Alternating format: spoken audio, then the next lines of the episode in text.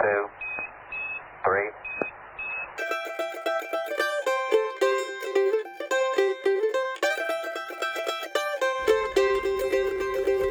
从塑封中解放书籍，让新书不只是新书。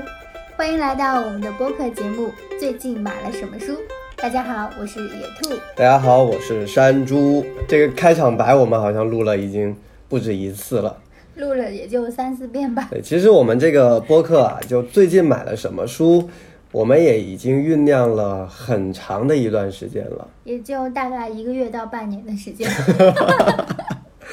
我们做这档播客之前，我们其实是先开了一个公众号，但这个公众号一直没想清楚发什么内容。所以预计呢，在第一期节目上线的时候，公众号里会有第一篇文章。那我们先来跟大家做个简单的介绍吧。那我是和小兔是一对，就好像这么正儿正儿八经的去介绍，真是奇怪特别，奇怪，对吧？来，那大家猜一猜，我跟对面的这位。然后呢，我们两个现在的职业都是从事跟呃图书相关的工作。那为什么会想到要做最近买了什么书这样一档节目呢？我首先想到就是我们最近一次搬家的时候，最头疼的一件事情就是我们家的书实在是太多了。呃，这一次搬家吧，我的书大概有一千五百本，一千多本。对，你的书大概我的书刚好一千本差不多，就我们两个人的书加在一起，已经可能有两两千五百本的书，所以我们细说，我们已经把房东的楼板要压垮了。所以我们其实买书的频率是非常非常多的，可能也跟我们从事的工作有关，嗯。就是会关注到很多新书，但是把书买完以后呢，其实有相当一部分的书是至今没有拆封，没有读，嗯所以其实也是想借着这样的一个机会，能够督促一下我们自己。所以就像我们的 slogan 所说的，希望把这些新书从塑封中解放出来，然后让我们能够得以一窥自己曾经买的那些书里边到底是讲的什么内容。那其实我们这档节目的名字哈叫做“最近买了什么书”，它不是最近读了什么书，所以其实我们也是希望能够用很轻松的方式跟大家去聊一聊，我们是怎么样去挑选我们感兴趣的书的，以及我们会因为一些什么样的原因，因为什么样的话题。去关注到一本书，嗯，那至于这本书读过以后一些很专业的角度的评论，可能我们就不会过多的去涉及，好，那下面我们就开始进入我们今天讲书的这个部分。嗯，那今天我们第一本要跟大家分享的书是，它的书名叫做《秋园》。对，因为这本书是我买的，嗯，那我就想先讲一讲我是怎么样去关注到这本书的。嗯，实际上这本书的出版方，呃，是叫做乐府文化。嗯，是在前段时间有看到乐府文化的创始人图图老师，他在做书上面呃发表了一篇文章，这篇文章的题目叫做《从北京来到大理，我做了一家出书最慢的出版公司》。乐府文化这家公司，我是最近两三年才听到的，但实际上我他的第一本书出版的时候，我是第一时间就买了，但是当时我还不知道它背后的出版对叶叶芝的那本诗诗集，因为叶芝的那一首《当你老了》其实是呃知名度比较高的一首一首一首一首也许是诗歌。因为莫文蔚的歌。对对，但是当时我就是因为这首诗歌知道了叶芝，嗯然后当时我是在豆瓣上看到了这本书，嗯，就如果我没有记错，这本书应该是豆瓣有那个豆瓣呃纸书业务，就是豆瓣书店。呃，他卖的第一本书，推荐的第一本书就是叶芝的这本书。当时他打动我的点是，哇，原来一本诗集可以做的这么的精致和漂亮。它的那个封面用的，这本书应该也是一七或者一八年出来的吧？呃，一六年，一六年。一六年，就是乐府是一六年成立的，它那一年就只出了一本书，就是这本叶芝的诗集，叫做呃《既然的狂喜对既》。然的他这本书的设计师呢是叫孙晓溪，他这本书也获得了一六年的中国的呃最美的书。嗯呃，孙晓溪可能如果不关注图书领域的读者，他可能呃还有一个他的作品，可能大家会一说啊，原来是他做的，就是《路边野餐》这部电影的片头设计师是孙晓溪。哦，是一个跨界设计师。对，但是他这几年在图书设计上也有很多很很很精彩的作品。嗯那这本书你当时看到那个封面，它用的是那种日本的那种皱纹纸，对对对摸上去的那种感觉特别好。但最让你感到惊惊喜的是，它的整个内文的编排很有意思。一般的那种诗集就是一首接着一首，它在里面它是放了三十三幅版画的作品，绘画的作品，然后在每一幅绘画的作品中间用插页的形式把这首叶芝的诗作呃编排进去，就是一幅画。呃，一首诗，一幅画，一首诗，而且画和诗它用的这种尺寸和纸张都是不一样的，所以给人一种很新奇的阅读体验。我记得你有这本书。对我有这本书，嗯，对我第一时间就买了。这本的新书，我当时也是看到的，嗯就是我的同事他们办公室里面他们买回来，然后看了一眼，就是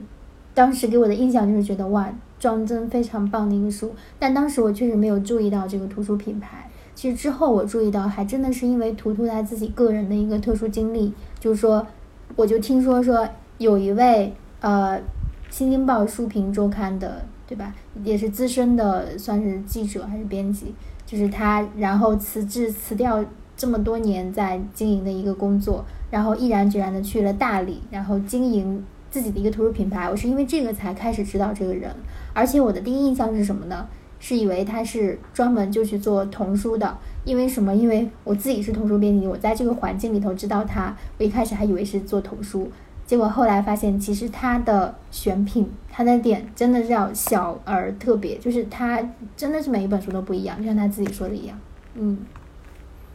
所以我当时在看到图图老师这篇文章的时候，他实际上是把乐府的最近这四五年的经历做了一个梳理，然后在这篇文章当中，他就推荐了一本他们最新的出版的书，其实就是《秋园》，因为他觉得《秋园》这本书的出版其实很能代表乐府他们的在出版过程当中的一些选择。嗯他是这样介绍这本书的，他说。他跟别人说这是母女版的《平如美棠》，更是女性版的《活着》。但其实《秋园》就是《秋园》，这本书是不需要这些比拟的。一个比拟可以让读者快速对陌生的书产生联想，但最深挚的那些东西不在这些形容里面。他说这本书最吸引他的是这本书的语言。他觉得这位在厨房里抽空写几笔，最终完成这本书的老人是真正的写作者。他不仅是女儿和母亲，他用写作直面了自己的人生，直面了家国的历史和命运的无解。那其实这本书的作者其实已经是年过八十的一位老人了。然后他写的这本书《秋园》这个主角，实际上是这位老人家的母亲。我当时看到这样的一个故事以后，其实让我有很多的联想，就好像我当时在网上看到一些书评人的时候，也都会想到一些可能我们之前读过的作品，比如说《平如美棠》，其实也都是一些呃老年人去呃回回忆自己呃过去的这些生活写下的一些作品刚才。一说八十几岁的时候，我忽然想到一本书，就是许地山的女儿。许地山就是我们中学啊还是小学，就是落花生那一篇课文，作者就是许地山嘛，就是著名的作家许地山的女儿许嫣吉。他也是在我印象里也是在七八十岁的时候，他写了一部很长的自传，叫《我是落花生的女儿》。就那本书的书名，我觉得也非常棒。也是回顾他一生。当然，他的身份和我们秋园这个身份更不一样，就是他毕竟还是一个知识分子家庭出身，自己也是有非常好的这种文学内涵、就文学修养的。但是这本书特别的地方是，它真的是一个普通的，是吧？老太太的一个一个一个一个书，嗯，让我觉得还是挺挺感动。其实我当时看到这本书以后，我会让我有一种想法，就是它其实给了我们一种嗯写作范本的一种参考，就是当你一生经历到了那样的一个阶段以后，实际上有很多的这种人生的经历会深深的烙在你的脑海里面，而且你对很多的这种事情的这种看法，就已经跟年少的时候已经不一样了。所以，包括刚才讲到语言，我在我简单翻看了里面的一些细节，包括其实里面讲到这个呃中国女性的这样的颠沛流离的一生的时候，其实，在写到很多苦难的时候，你会发现她的这种描写，让你感觉到稍微有一点轻描淡写的感觉，就是用一种很平淡、很平淡的语言去把这些故事讲出来。所以我就是觉得，如果有越来越多的人能够看到这样的一种。呃，写作者在的存在，而且有这样优秀的作品出来以后，是不是能够鼓励呃更多的人能够尝试去写作？那一方面是老年人其实可以去尝试进行这方面的写作，另一方面也是很多年轻人愿不愿意去跟呃老年人进行更多的对话，从他们身上能够挖掘到很多 呃有价值的这种故事，然后把它记录下来。因为就像他在。呃，书里面写的，他说，如果八十岁的老人，他如果不去做这种记录和整理的话，那这些故事就即将淹没在人类的历史长河里面了。所以，其实我觉得像秋园呃一类的这样的书，其实它可以给我们一些这样的一种呃写作的范本，可以启发更多的人，是不是也可以去进行呃写作和记录？你让我忽然想到，就是呃。就我上学的时候，其实经常会谈到一个叫整体论和还原论之间的这个博弈和争斗，就是，呃，我们对世界应该持有一个什么样的观点？就是从西方的这种数理科学式的这种思维，这种分子论、还原论的观点进来以后，比如说我们吃的营养品或者药片或什么，我们可能会说，哎，我们补充一点维生素 B 族吧，啊，我们。拿这样一瓶药，可是更多的在我们之前的这种生活传统的这种生活模式里边，接近自然的这种亲近自然这种生活里边，我们更多的时候是说，哎，我今天吃个茄子，我明天吃个苦瓜，可能我就补充了我的这个营养，我可能那时候还不知道维生素这个还原论的词，所以我觉得这是一个道理，就是说，现在这种注重每一个生命个体他自己这种独特的写作。是给了我们更多的丰富的视角的，更贴近生活的，更能触动人的，也是为什么它往往它平淡的文字里反而有那种四两拨千斤的，嗯，分量，嗯。看到这本《秋园》的时候，我又想到了，呃，是金宇成老师的回望。当自己的父亲过世以后，他去整理自己父亲的这些过往的这些书信信件了以后。才重新看到了自己的父辈过去的这些生活，就通过这些信件，能够重新的浮现在他的眼前。呃，我觉得缺的不是故事，缺的是一个写作的动机。对对，就是呃，包括刚才你说，呃，这个老人就可能就在茶余饭后，他的一些故事就变成了这样一本书。我也会想到，像我春节回家和。嗯，听我妈妈讲一些她的父辈，甚至说她祖辈的一些故事，我真的有时候会觉得很激动，就觉得怎么这么有趣，我一定要写下来。我甚至其实是尝试过的，写了几篇，就是有点零零乱乱的那种稿纸，但是回来以后又没有及时整理，特别好的故事，就是我现在想起来我还很激动，特别想写。嗯，这里我想念一段，就是这本书在序言里面他的他的一段话。他说：“自从写作的念头浮起，就再也没有办法按下去。洗净的青菜晾在篮子里，照头炖着肉，在等汤滚沸的间隙，在抽油烟机的轰鸣声中，我随时坐下来，让手中的笔在稿纸上快速移动。在写完这本书之前，我总觉得有件事没完成，再不做就怕来不及了。常常才写了几行，泪水就模糊了眼睛。”遥远的记忆被唤起，一些消失了的人和事纷至沓来，原本零星散乱、隐隐约约的回忆，在动笔之后互相串联，又唤醒和连接起了更多的故事。我也感到奇怪，只要提起笔，过去那些日子就涌到笔尖，抢着要被述说起来。我就像是用笔赶路，重新走了一遍长长的人生。我想刚才这段话其实就像你刚才讲到的一样，就是。动笔了那个那个动机，然后你开始去行动了以后，你会发现其实有很多东西，呃，就会源源不断的成为你笔下的那个可以被写作的对象。嗯嗯，好，其实乐府的书我最近也买了一本，就是《少年鹤笔》，嗯，也不算是新书了，是拿了去年的《新京报书评周刊》的年度好书奖，然后也是在那个场合里也也见到了图图老师在讲台上去领这个奖。那这一本也是一个很厚的一本儿童小说，但是他做的装帧的这个整体的感觉，你会觉得是特别好少看对对对对大众的，还没有看，但、嗯对，慢慢再来看。嗯刚刚又提到了乐府的书，我最后想分享的是，图图在又回到他那篇文章，他最后讲到，他说回想起来，乐府做的绝大部分的书，其实都是在说选择这件事情，也就是说，一个人和世界是如何建构关系的。选择这件事情，我觉得在他那个大理的那本书最明显，就六那一本啊书，对对对对对吧？嗯就选择一样什么样的生活，呃，我就就像他自己一样在大理生活。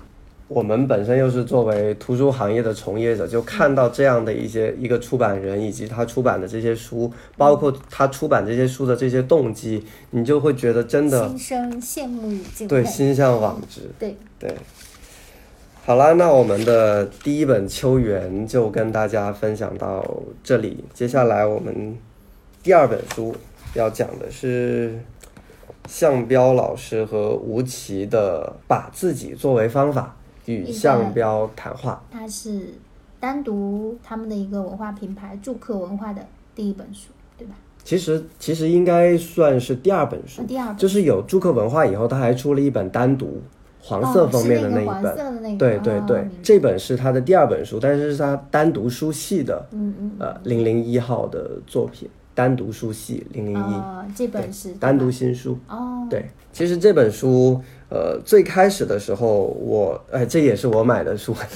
今天介绍的书好像比较多是我买的。其实最近我有看到越来越多的媒体，包括书评人开始去讨论和探讨这本书。嗯，呃，这本书首先作者向彪被更多的读者和大众认识，应该是去年十三幺。呃，许知远的十三幺，其中有一期采访了那个向彪。嗯，那么这本书我之所以当时买过来，其实还第一原因哈，其实还真的不是因为内容，嗯，而是想看看就是单独他自己去做了一个新的图书品牌祝客文化以后，他的第一本书会是怎么样的？因为这本书住客文化的那个呃，应该是编辑总监是罗丹尼老师，罗丹尼老师又是以前理想国呃的一位非常呃资深的一位编辑老师。我们，这种买书动机真的是只有从业者才会有的动机，就是就有的时候你甚至没有看书的内容，只是因为它的这个品牌或者说它的出版人，你就去想要买这本书过来看脑海。里突然浮现出一个画面，嗯就如果说我是一个方便面制造商的话，嗯我是不是会把其他厂家 各种各样的方便面买回来先研究一遍？就所以你好像已经分不清楚这这是一种工作还是工作之余的一种我们自己阅读的爱好了。嗯呃，其实我当时在买到这本书的时候，我又看到了一篇文章，然后这篇文章是呃罗丹尼老师在那个也是发表在那个做书微信公众号上的一篇文章，叫做“编辑不是天职，是我介入社会的途径”。因为我当时就觉得，哎，他在理想国有这么多的作者资源，而且出版了这么多的书，比如说有一年在那个单向街的呃年度好书评选，他负责的那个理想国呃纪实系列，呃扫地出门啊，这些都是口碑非常好的书，而且他应该在理想国也待了很长的一段时间了。就是是什么样的缘由能够让他呃决定从理想国出来？然后在一个新的一个环境里面去重新开始做书这样一件事情，这本身就让我很好奇。所以在进入这本书之前啊，我还我也想跟你聊一聊，因为我们两个人都是在从事图书的工作。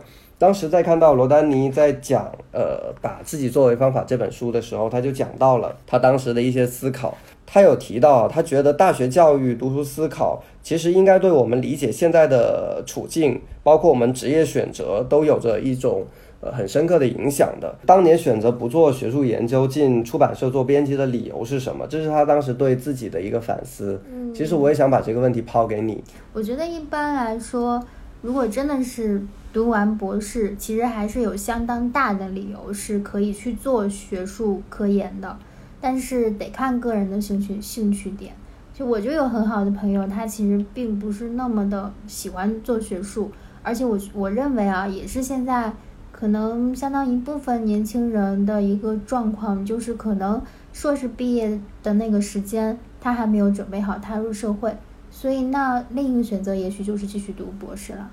而且现在其实博士学位对大家来说也并不是怎么很稀罕。对我自己来说，我觉得最重要的是什么呢？是发现、感觉到自己真正喜欢做的事情，这是最最宝贵的一个点。还是非常非常希望能跟文字一直打交道。做文字工作最理想的是什么？我觉得还是有创造性，然后有成就感的，能让我一直在这个文字的海洋里面去有有吸取、有学习的，有有有跟很多人去交流的机会的这样一份职业，就是编辑了。那你会觉得希望在这份工作当中，就像丹尼老师他有讲到的，就是他会去思考这本书对身边的人、对今天的社会有帮助吗？有启发吗？包括他后面提到的，觉得编辑是他介入社会的一种方式，你会去思考这方面的问题我觉得我？一直想的没有那么深。嗯其实我觉得这可能是人的个性决定的。像有一些呃自己可能有，比如说历史或者是政治或者是其他的一些可能偏社会学偏严肃一点学科的背景的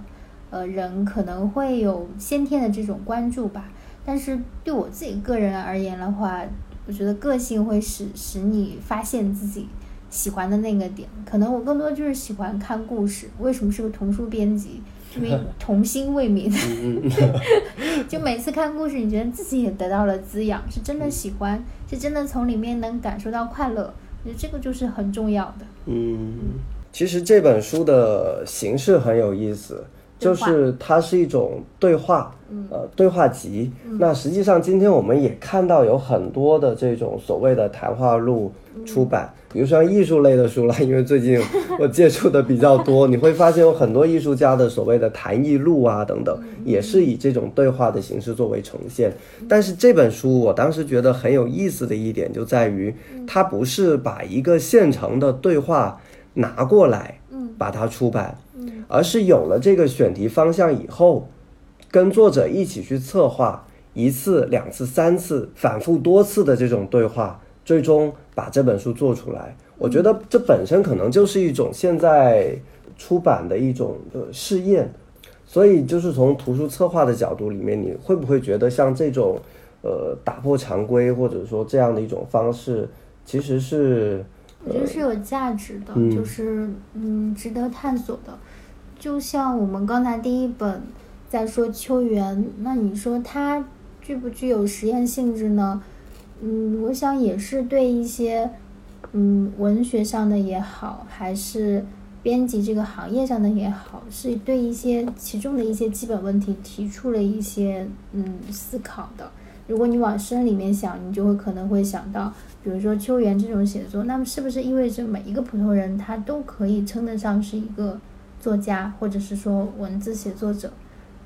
就是这些对基本问题的这种发问，我觉得是潜藏在这每一本比较特别的书背后的这个策划思路里边来。因为确实这种呃现实性题材的作品，我觉得在国内写作者呃来说还是比较稀缺的。呃，最近这几年我们能看到引进了很多国外的一些纪实类的作品，你比如说像那个上海译文的译文纪实系列，那实际上就是有很多，比如说日本的呃学者，比如说人类学的学者、社会学的学者，呃，包括一些媒体的从业者，他们去对一些当下的正在呃大家很关心的话题，比如说女性的议题，比如说人口的问题，嗯比如说老年的问题，去对这些社会现象进行这种呃学术研究以后，然后用一种大众化的语言去传递给更多的读者。那我会觉得这样的一些作品在今天来说是呃很有现实现实意义和现实价值的。但是恰恰是在国内的这种学者也好，还有我们的呃出版的图书也好，我觉得这一块的议题我们涉及的还比较少。看到这本书的时候，我又想到这两天出版的一本新书，新经典的一本新书，叫《三河大神：中国都市隐秘角落里的传说》。当时我看到这本选题的时候，我就很感兴趣，因为早在几年前，三和大神哦，他是在深圳的一个人力资源市场，叫做龙华三和人力资源市场，生活着一群三和大神，就他们干一天的工作可以玩三三天，白天就四处闲逛，晚上就到网吧里面去打游戏、玩游戏，就你会觉得这是一群好像。很很神奇的一种存在，然后就作为一个社会现象，当时就有呃日本的媒体来拍了一部纪录片，然后几年以后，你看到呃这样的一个议题被国内的呃研究者，然后去做了很长时间的研究，然后最后出版出来，我会觉得这是呃作为出版人哈，就是参与我们说所谓的介入社会，我会觉得是一种很好的途径和方式，嗯。嗯，也真的是。赋予了出版就是更多的那种意义感、神圣的感觉。这种，可能我觉得可能是今后，尤其是很多从业三五年以后的编辑会慢慢去思考的一些问题。就是可能最开始的时候，大家真的是出于对文字本身呐，或者对故事，或者对某个作者的热情去进入到这个行业。可能将来确实可以去思考更多，就是有呃社会意义感的、有责任感的这种。策划思路，包括我会想到，就拿童书来说哈，就是一我们一直在说的那个叫做“大人也要读图画书”的理念，嗯，你会不会觉得其实也有呃出版人在背后的推动，嗯，然后让它慢慢成为一种社会关注的议题？当然，就比方说，嗯，比方说我们后面就是一会儿我们又会讲读库的几本书嘛，就是他们为什么会出一些看似。呃，小孩子可能不太会去读的图画书，他为什么要做这些？嗯，我觉得这背后绝对跟呃策划人他可以抛除一部分对市场的考量，而更多的聚焦在这本书本身的价值和意义感上，才做了这样大胆的大胆的策划。嗯。好了，刚才其实你已经谈到了接下来我们要讲的 呃又一个图书品牌。大家会发现，今天我们介绍的都是一些其实我们还比较偏爱的一些呃图书品牌，从乐府到刚刚出来的。嗯，其实它在朱克文化之前单独作为一个文化品牌，也都是我们一直以来非常喜爱的。当然，也不是我们选书的唯一标准，或者是全部的品牌，只是碰巧最近买了。对，真的是碰巧。所以，嗯，和大家一起分享。那接下来我们要讲的是两本读库的书。嗯，对，首先终于到了一本是你买的书了。我们啊，这一本《动物园的生死告白》。嗯，呃，看书名，呃，也许会有一点点困惑，为什么叫《动物园的生死告白》？这个作者阿部宏士啊，日本的这个作者阿部宏士，他的首先的身份，人们会说他是一个图画书作家。但实际上，在此之前，他是二十几年的动物园饲养员。然后他做动物园饲养员的时候，有一个什么不一样的地方？他不是像一般的饲养员，我我们自己从，比如说，我们就以我们普通人的视角去观察一个动物园里边那些管理人员的各种行为，可能我们会一般的这种印象会觉得，可能是一个。喜欢动物的人，或者是说这份工作仅仅是他的一个职业而已。但是阿布红是他不一样的地方就在于，他做了动物园饲养员之后，他想的一个问题是说，动物的生死是怎么回事儿？生命的这种生与死是怎么回事儿？他开始思考这些，因为动物的人是会死的，那动物动物就更不用说了，它们的寿命比人短得多。他在动物园里面这些思考就。汇集成了这一本小小的书，叫《动物园的生死告白》。其实这本书听起来好像话题有点点沉重，但其实是读库他们特意给十四岁小孩子来选择的一套书中的一本。嗯，我买了这本，又发现我其实已经买过这本书了。我们家又 又又买重了一本书。这也是我们买书的一个苦恼。由于以往以前没有开这档播客节目，所以没有机会拆新书。阿布红是其实我最开始知道他，并不是因为他这一本书，而是因为他的图画书作品。嗯，而且我看到他的图画书作品，还是因为在另一本，就是也是与工作有关，就是柳田邦男他写的那本《感动大人的图画书》里面提到了，他说他是一个真正也是有生命力的这样一个图画作家，是自己的亲身经历，然后融入到他的作品里面，所以他画的动物笔下的动物是真正的热烈的、奔放的、有生命力的，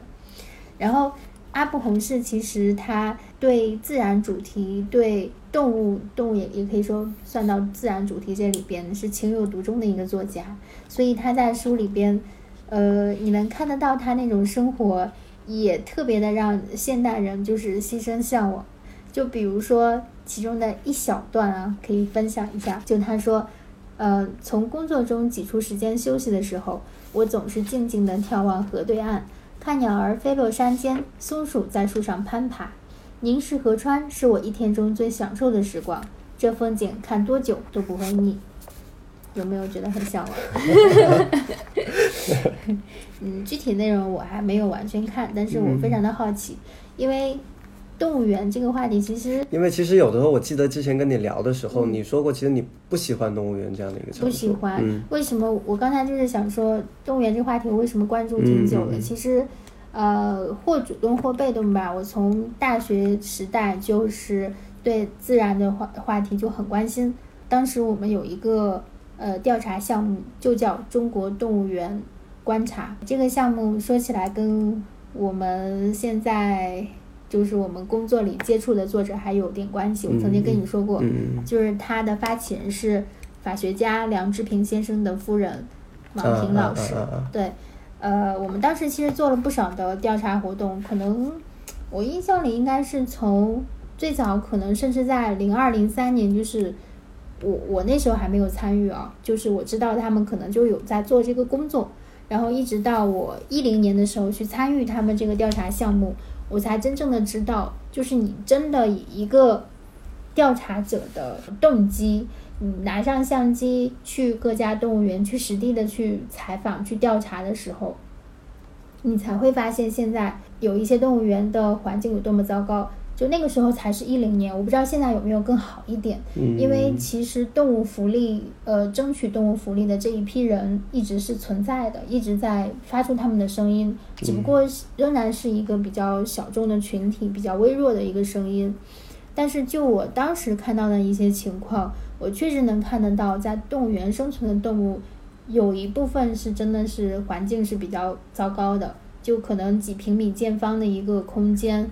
生存的却是大型的，比如食肉动物，它没有充分的空间去转身、去活动、去攀爬、嬉戏，所以它很容易出现刻板行为。当时也是因为那个项目知道了一些术语，甚至还在北京动物园拿到了那边老师给我们的两本书，叫《北京动物园丰容手册》。就什么叫丰容？就丰富的丰，容貌的容，就给动物。呃，身边的环境丰富一下它的那个装饰啊、容貌啊，比如给大猩猩做个轮胎 秋千啊之类的，这样，我那个时候才知道，原来动物园是需要做这么多的工作，才能让动物生活的更好的。然后后来慢慢的调查中，包括时间过去，我现在再去返回去思考的时候，我仍然觉得可能动物园更多的，嗯，我会倾向它是一个科学保育的一个定位的功能。它也可以有适当的一些呃参观性的这种服务吧，就是孩子毕竟是不可能天天去接触那些野生动物。如果他真的想去看动物，动物园可以是一个这样的存在，但是它不应当成为一个，比如说动物表演，然后特意的去谋取利益，然后一些本来在野生环境下可以生活的很好的动物，你把它人为捕捕捉到这个人造的这个动物园里边。就刨除这一切，我认为动物园它是有存在的合理性的，嗯，但是就能看得到我的想法是说，这一切是基于尊重动物福利的这个前提的，嗯，所以像这样的一本书，你刚刚也提到它是读库写给十四岁的，对，他这一套书就很特别啊，就是它的选品并不是像。呃，我们艺术，比如说我告诉大家说，呃，十四岁孩子读懂社会，我只告诉这样一个一个一个标题，大家可以在脑海里想一想，可能会有什么书，并不是我们想象中的，比如说我从什么各个角度，什么音乐、艺术，什么什么去去去写，而是它这个选品里面很特别，对，我们可以看看它的一些书名哈，不努力好像也没关系。这很丧的一句话，对吧？对，呃，这本叫做《来说说媒体的谎言》，然后我刚刚翻了一下它里面的目录，我就觉得真的你。可能是现在我们的很多大人，你都从来没有关注过的一些、思考过的一些问题。嗯，呃，比方说，呃，分析信息，充满自信的执行，收集憧憬对象的信息，选择别的道路并不可耻等等，去告诉你怎么样在纷繁的这种媒体信息当中去做选择、去做筛选、去做收集，怎么样去辨别信息的真伪。你会觉得其实这些。应该是我们现代人应该具有的技能，嗯，而现在其实很多成年人都不具备的能力，嗯，但如果是我们在青少年的时候就有意识的去让我们接受到这些概念，我觉得真的是感觉你已经成了一个童书策划编辑了呢。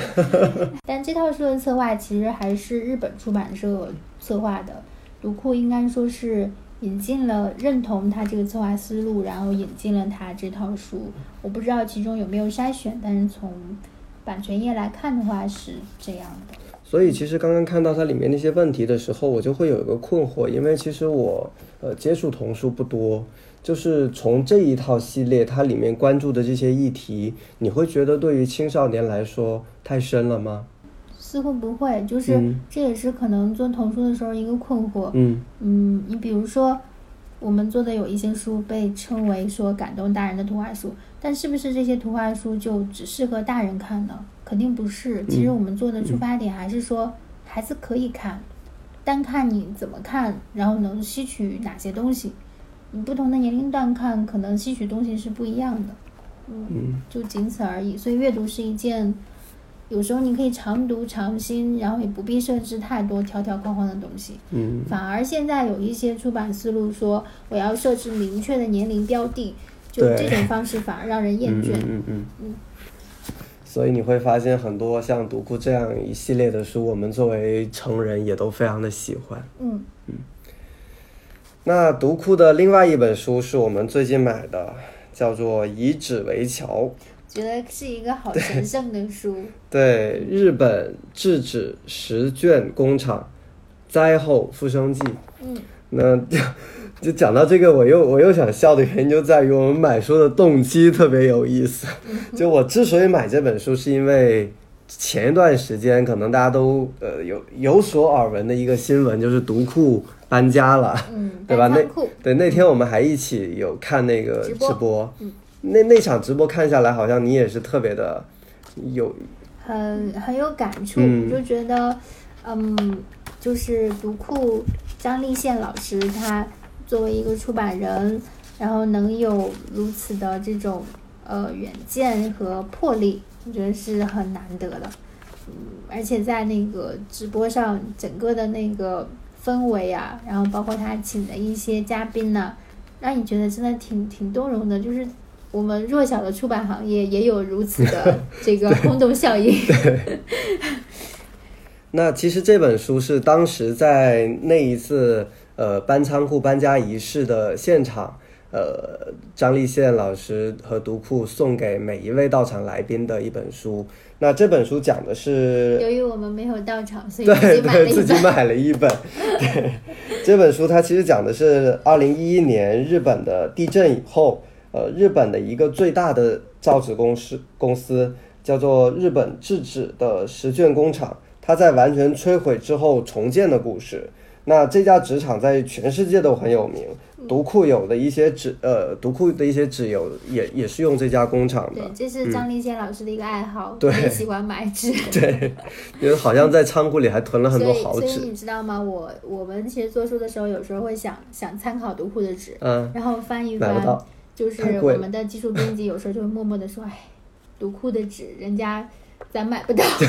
”所以实际上这个故事讲的是，你想想地震以后，一座工厂你要重建，但是实际上纸媒行业已经开始衰落了，就是无论是造纸厂啊、杂志社啊、报社、出版社都没有原来那么风光了。那这个时候纸厂没有了。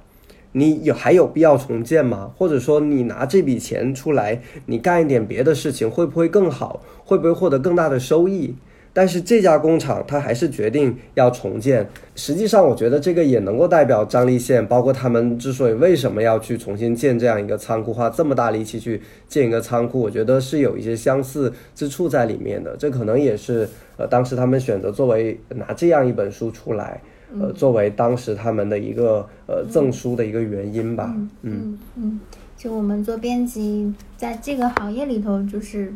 确实跟纸就是永远都就是联系在一起的。就这本书让我觉得，包括它的装帧，它用烫金的这种方式来做这个封面，就觉得像一本小小的编辑圣经一样放在那儿，觉得有点神圣的那种感觉。嗯嗯，像前些天。呃，离合书店小迪姐她 就一直在说她读这本书的感触对对对，所以她也非常喜欢，所以就很自然了。我们从事图书行业的工作，其实我们本身对纸也是有一种感情的，所以当时就毫不犹豫的下单买了这样一本书。发现我们俩买书真的 跟自己的职业有太多的关系了。但可能也是这一期正好脱不开正好正好碰巧。那我要说我最后这两本书喽。嗯。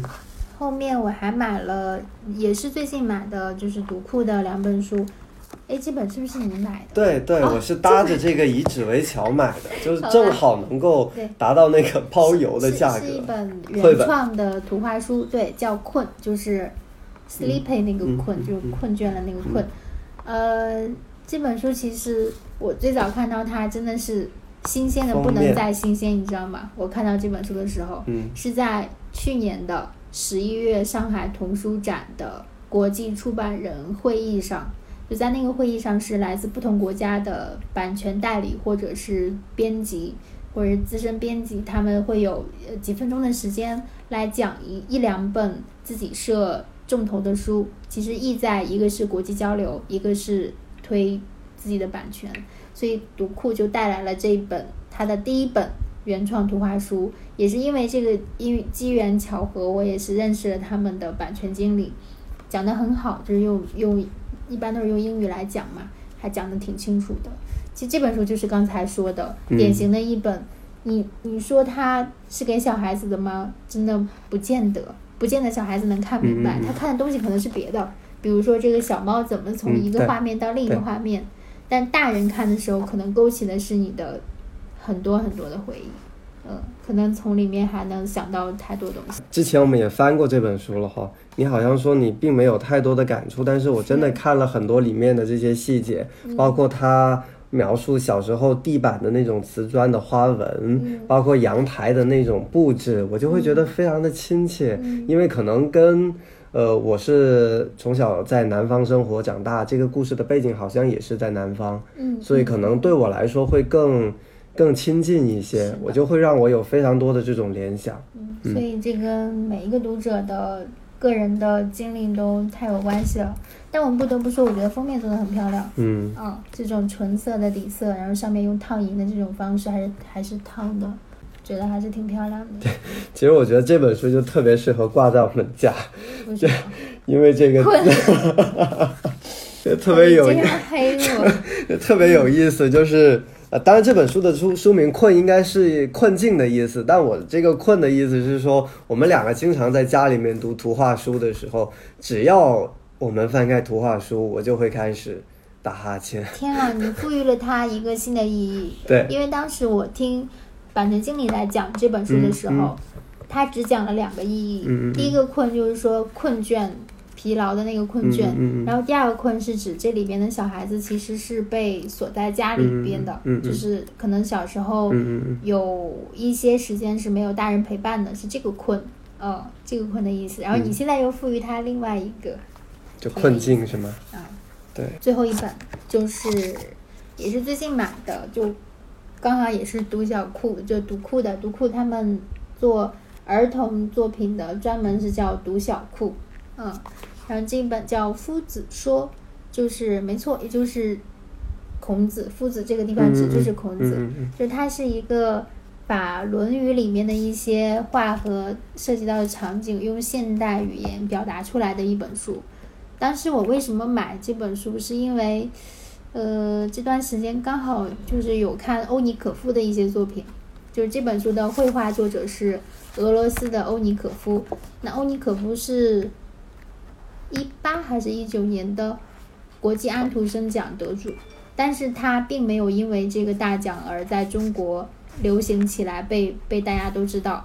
他的画确实是偏纯艺，偏偏不是不是那么哎，我现在在翻的时候，觉得他的插画好有意思啊，就是特别是这些人物和动物的这种表情，你会觉得特别的呃生动。是吗？对，但是，嗯，他其他的作品为什么没有卖起来？就是没有很多读者去关注。也许也是因为那个本子也不是那么的好，就它故事是很有俄罗斯特色的，嗯有一些故事逻辑你甚至不是特别能理解。这本书我不确定它的就是说受欢迎程度是到底怎样，但我觉得它这个整个的用现代的语言去表达孔子在《论语》里面的一些跟学生交流的场景，还是蛮天才的。嗯嗯，讲了这么多本读库，实际上你是去过读库的，啊是的，对吧？是不是还可以讲一讲你去读库的一种感去读库？的我第一个印象是，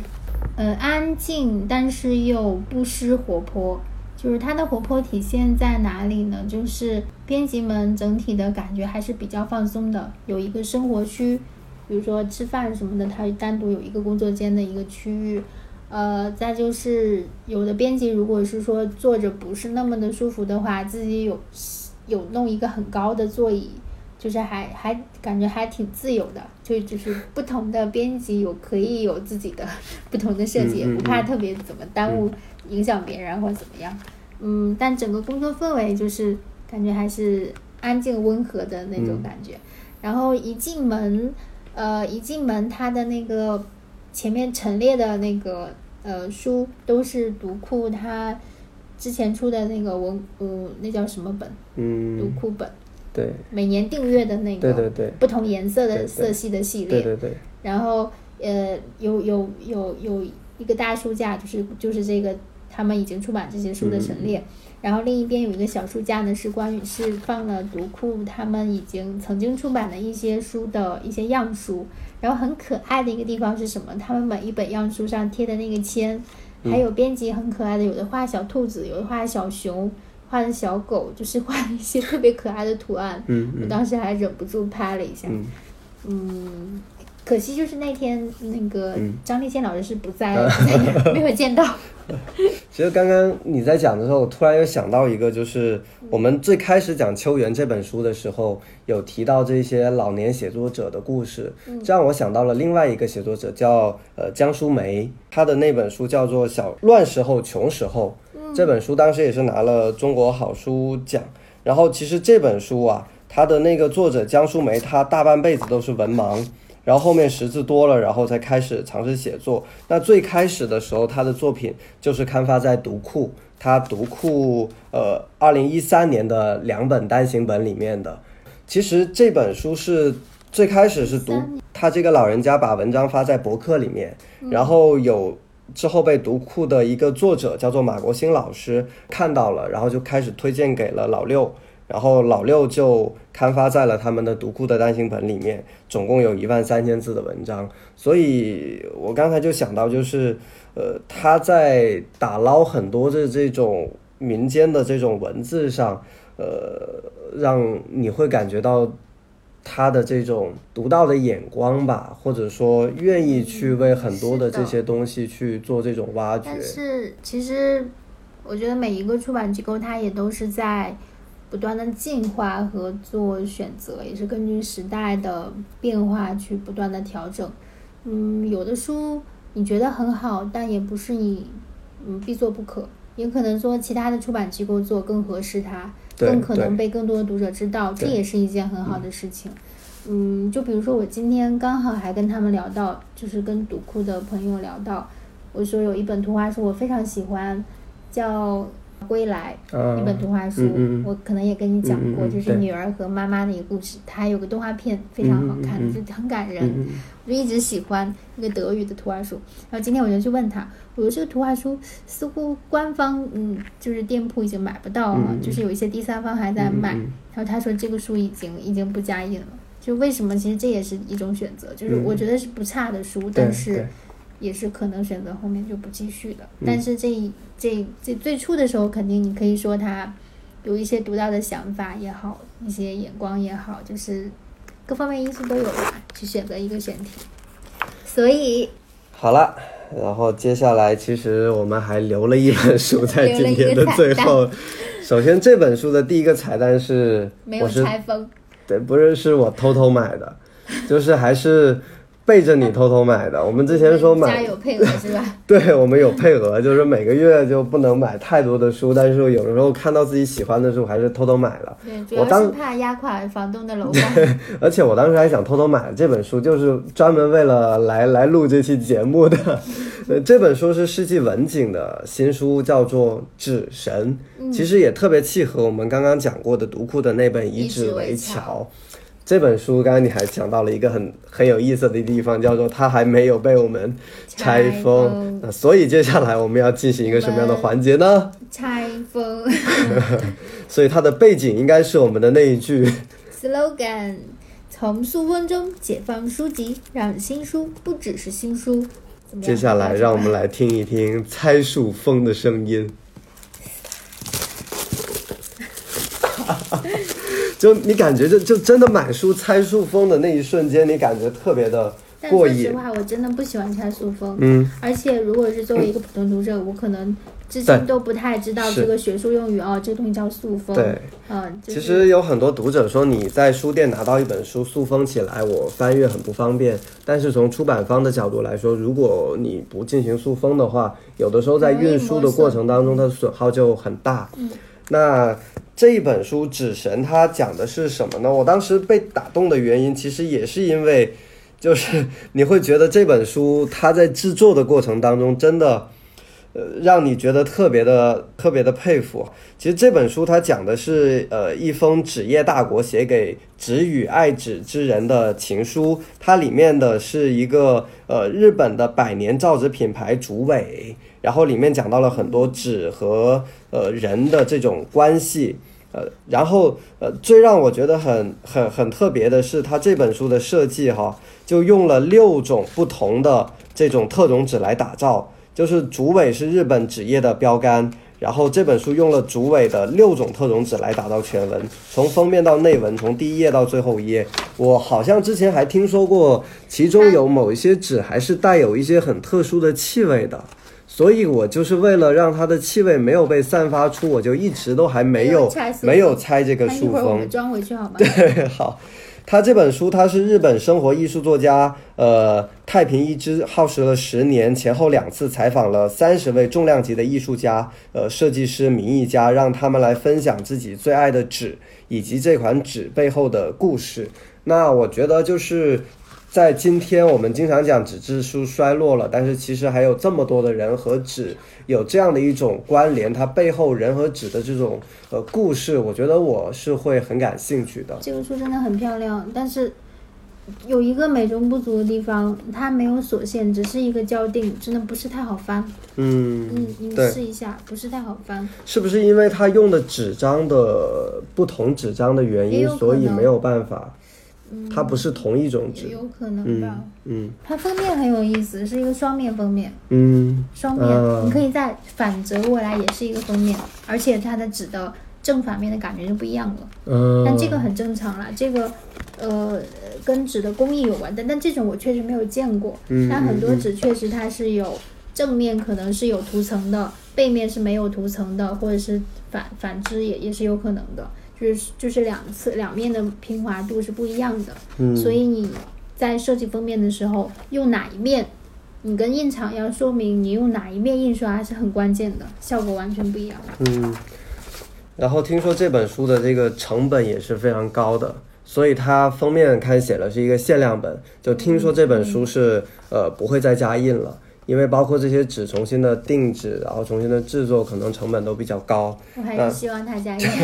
因为他说如此这样这么奢侈的去打造这本书，实际上还是希望大家在阅读一本跟纸有关的书的时候，无论是从内容还是从你的触感、从你的视觉，都能够充分的感受到纸和阅读本身的丰富性。不仅是看到印刷的文字和承载的信息，还能够真正的去感受一下这种不同纸张给人带来的这种感觉。嗯嗯，所以讲到纸质书的时候，你可能就会有一种观点，就觉得到了后面就可能越来越多的这种收藏性就是越来越重要了。你从内容性来说，可能现在电子书它是能够满足的，但是当你去传递一些，其实这本书我是觉得它的设计、它的用纸是真的和内容是。呃，浑然天成融为一体的，就是可能越来越多以后的书，它是在装帧设计和用纸上，它是和书的内容结合的越来越紧密的，它的这种收藏性是越来越高的，